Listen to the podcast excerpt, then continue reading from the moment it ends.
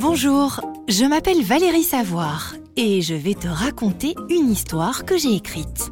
Alors, ferme les yeux, installe-toi confortablement et en route pour un épisode pas gnangnan. J'écoute. Je vais te raconter l'histoire des frères Lions.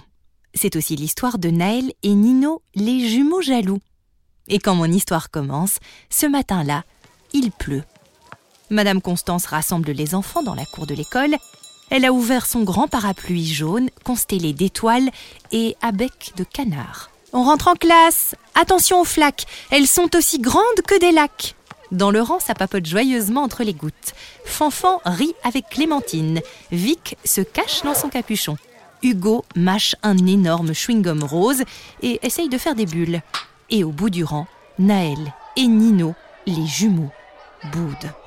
Madame Constance l'a vu. Les enfants s'installent en classe. Madame Constance attend le silence. Personne n'a été avalé par les lacs flaques demande Madame Constance.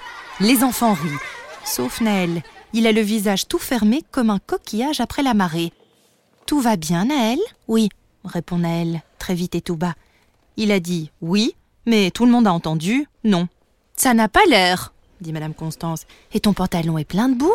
C'est à cause de Nino. Même pas vrai crie Nino, qui est assis juste derrière Naël. Si, c'est toi. Je parlais avec Lila et t'es venu juste devant moi et t'as sauté dans la flaque. Je l'ai pas fait exprès. Si tu l'as fait exprès, et je sais très bien pourquoi, parce que t'es jaloux. Lila devient aussi rouge que le rouge à lèvres de Madame la directrice. On dirait que de la fumée va sortir du nez et des oreilles de Naël, tant il fulmine de colère. Même pas vrai crie Nino. Son menton tremble, il est sur le point de pleurer. Madame Constance tape doucement dans ses mains.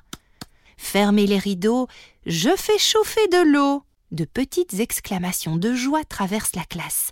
Quand Madame Constance fait chauffer de l'eau et qu'on ferme les rideaux, c'est qu'elle va raconter une histoire. Et Madame Constance raconte très bien les histoires, mieux que personne. Les enfants s'installent, sortent leurs gobelets. Madame Constance choisit une boîte de thé dans la petite armoire derrière son bureau. Aujourd'hui, ce sera Jasmin et Violette. Et pendant qu'elle prépare le thé, Gustave allume la grosse bougie bleue. Tout est prêt. Madame Constance passe entre les bancs servir un peu de thé brûlant aux élèves qui ont sorti leur gobelet. Elle boit à son tour une gorgée et se met à raconter.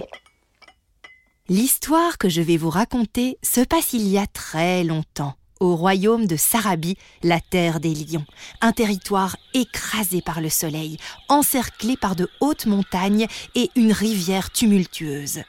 Le chef de ce royaume était le roi Arié, le lion le plus puissant du clan. Il avait deux fils, Marjane et Yali, Marjane, l'aînée, était dotée d'une crinière foncée et aussi dorée que le soleil de midi, plus soyeuse que la plus douce des soies, aussi épaisse que la toison d'un mouton. Son frère Yali avait des pattes puissantes et musclées, grâce auxquelles il faisait des bonds de géant, les plus grands bonds de toute la savane. Les deux frères s'adoraient, Marjane veillait sur Yali depuis sa naissance, et Yali admirait son grand frère. Chaque matin, juste après le lever du soleil, les deux frères lions faisaient le tour de leur royaume. Ils y vivaient en paix et ne chassaient jamais sur leur terre. Tous les animaux les respectaient et les admiraient. Ils s'inclinaient même au passage des frères lions. Les zèbres tapaient leurs sabots comme s'ils jouaient d'un tam-tam sacré. Les crocodiles frappaient l'eau avec leur queue. Les éléphants barrissaient joyeusement les hyènes riaient de respect et les girafes baissaient leur cou. Un matin, Yali se réveilla de très bonne humeur. Marjane dormait encore. Yali bondissait dans tous les sens. Réveille-toi, Marjane Partons faire notre parade matinale Le soleil est déjà levé Non, laisse-moi dormir. Je n'ai pas bien digéré l'antilope d'hier. Vas-y seule. Seule Yali n'avait jamais imaginé faire la parade matinale seule. Mais pourquoi pas? Ce sera l'occasion de montrer ses bonds de géant. Et le voilà parti. Il quitta le rocher des lions et arriva à la plaine des zèbres. Mais les zèbres continuèrent de brouter paisiblement dans les hautes herbes. Pas de concert de sabots. Ils ne levèrent même pas la tête.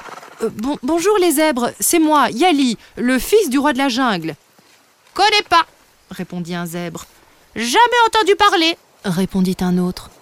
Mais si, enfin, je viens chaque matin avec mon frère Marjane. Ah T'es le frère de Marjane Le lion à la crinière d'or? Oui, oui, c'est moi.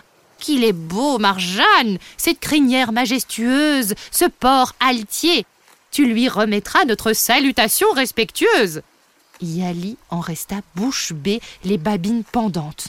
Bon, se dit-il, les zèbres ne sont pas de bon crin ce matin, qu'importe. Et il poursuivit son chemin. Arrivé à la rivière des crocodiles, à nouveau, personne ne remarqua sa présence. Pas de battement de queue dans l'eau. Bonjour les crocodiles, c'est moi, Yali, le fils du roi de la jungle. Non, le fils du roi de la jungle, c'est Marjane, le plus majestueux des lions à crinière d'or. T'es un imposteur, va-t'en. Yali ne comprenait pas. Il poursuivit son chemin, les babines de plus en plus pendantes. À la clairière des éléphants, point de barrissement. Bonjour les éléphants, c'est moi, Yali, le fils du roi de la jungle. Un éléphant, le plus âgé, ouvrit un œil, le referma, puis déclara On n'a pas le temps. Nous, on ne veut voir que Marjane à la crinière d'or. Yali n'en croyait pas ses oreilles. Que se passait-il ce matin? Il approcha du point d'eau des hyènes. Elles buvaient tranquillement. Et une nouvelle fois, personne ne sembla remarquer sa présence, aucun rire strident pour le saluer.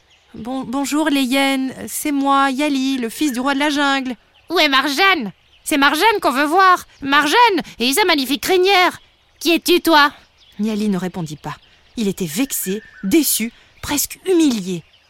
Les girafes le reconnaîtraient-elles Elles mâchonnaient des feuilles dans un petit bois d'acacia. Bonjour les girafes, c'est moi, Yali, le fils du roi de la jungle. L'une d'elles finit par baisser ses yeux ourlés de longs cils noirs. Marjane est malade? Pourquoi n'est-il pas là? Il n'a pas perdu sa crinière, j'espère.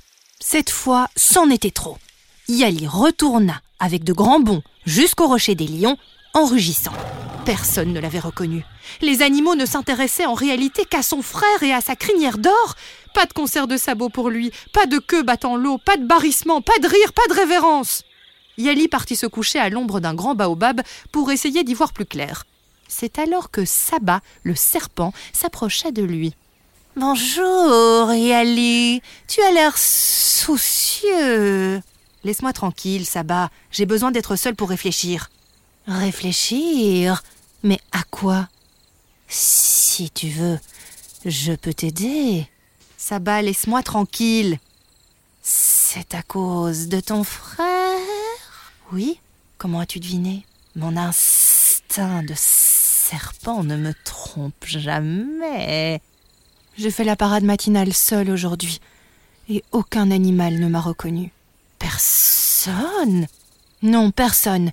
C'est Marjane qu'il voulait voir.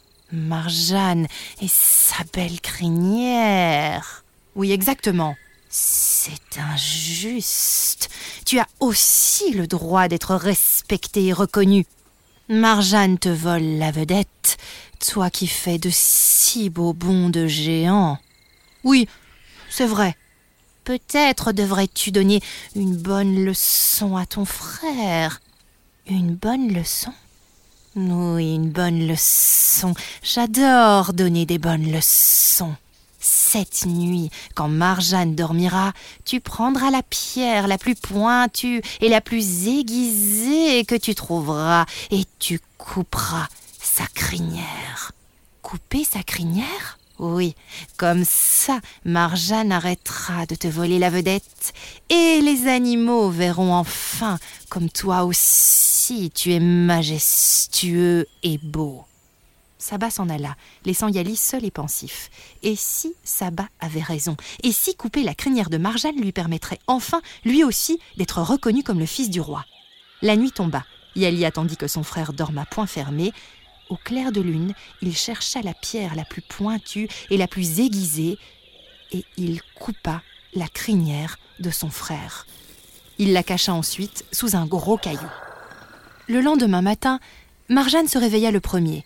Bonjour Yali, réveille-toi, je me sens mieux. Partons pour notre parade matinale. Yali ouvrit les yeux. Son frère ne s'était pas rendu compte qu'il n'avait plus de crinière. Il avait l'air plus petit et moins majestueux. Yali allait enfin être à son tour remarqué par les autres animaux. Marjane et Yali arrivèrent à la plaine des zèbres. Mais les zèbres partirent en courant. Mais quelle mouche les a piqués s'étonna Marjane. Yali était déçu. Il n'avait pas pu leur montrer comme il bondissait haut. Ils arrivèrent à la rivière des crocodiles. Les crocodiles ne les reconnurent pas, et l'un d'eux sortit même de l'eau comme pour venir les attaquer. Que leur arrive-t-il ce matin? C'est bizarre Yali, lui, était de plus en plus déçu. Son plan ne marchait pas. Les animaux ne regardaient plus son frère, mais ils ne le voyaient pas non plus. Les éléphants barrirent de peur, les hyènes ricanèrent, et les girafes arrêtèrent de boire dans les temps pour les regarder, les yeux ronds. Marjane, c'est toi? Mais où est ta crinière? Ma crinière, girafe Mais que veux-tu dire? Marjane s'approcha alors de l'eau, et quand il vit son reflet, il poussa un long rugissement terrorisé. Ma crinière Ma crinière a disparu Marjane, d'habitude si fier, si majestueux, ressemblait soudain à un petit chat sans défense. Il courut se cacher au rocher des lions. Il sanglotait comme un lionceau à peine né. Marjane, Marjane, ce n'est pas si grave, dit Ali. Tu ne comprends pas. Ma crinière, c'est tout ce que j'ai. Je ne sais pas bondir comme toi. Je ne sais pas rugir comme papa. Je ne sais pas chasser aussi bien que maman. Je ne sais rien faire. Ma crinière, c'est tout ce que j'ai. Yali réalisa soudain ce qu'il avait fait. La jalousie l'avait aveuglé. Il avait coupé la crinière de son frère. Et en plus, cela n'avait rien changé. Les animaux ne l'avaient pas davantage remarqué, et son frère était maintenant désemparé et malheureux. Marjane, pardonne-moi, tout est de ma faute. Marjane cessa de pleurer et regarda attentivement son frère. De ta faute, Yali? Comment ça? C'est moi qui ai coupé ta crinière. Quoi? Tu as coupé ma crinière? Mais enfin, Yali, mais pourquoi? Parce que j'étais jaloux. Jaloux de ta prestance, jaloux de ta beauté. Personne ne me voyait. On voyait que toi. J'étais invisible. Mais maintenant, je, je le regrette, je le regrette tellement. Pardonne-moi, Marjane. Marjane ne répondit rien. Il regarda son frère un long moment, puis lui dit Va-t'en immédiatement, Yali. Je ne veux plus jamais te voir. Yali baissa la tête et s'en alla, honteux et malheureux. Il se réfugia dans la montagne et il réalisa combien sa jalousie avait causé le malheur de son frère et le sien.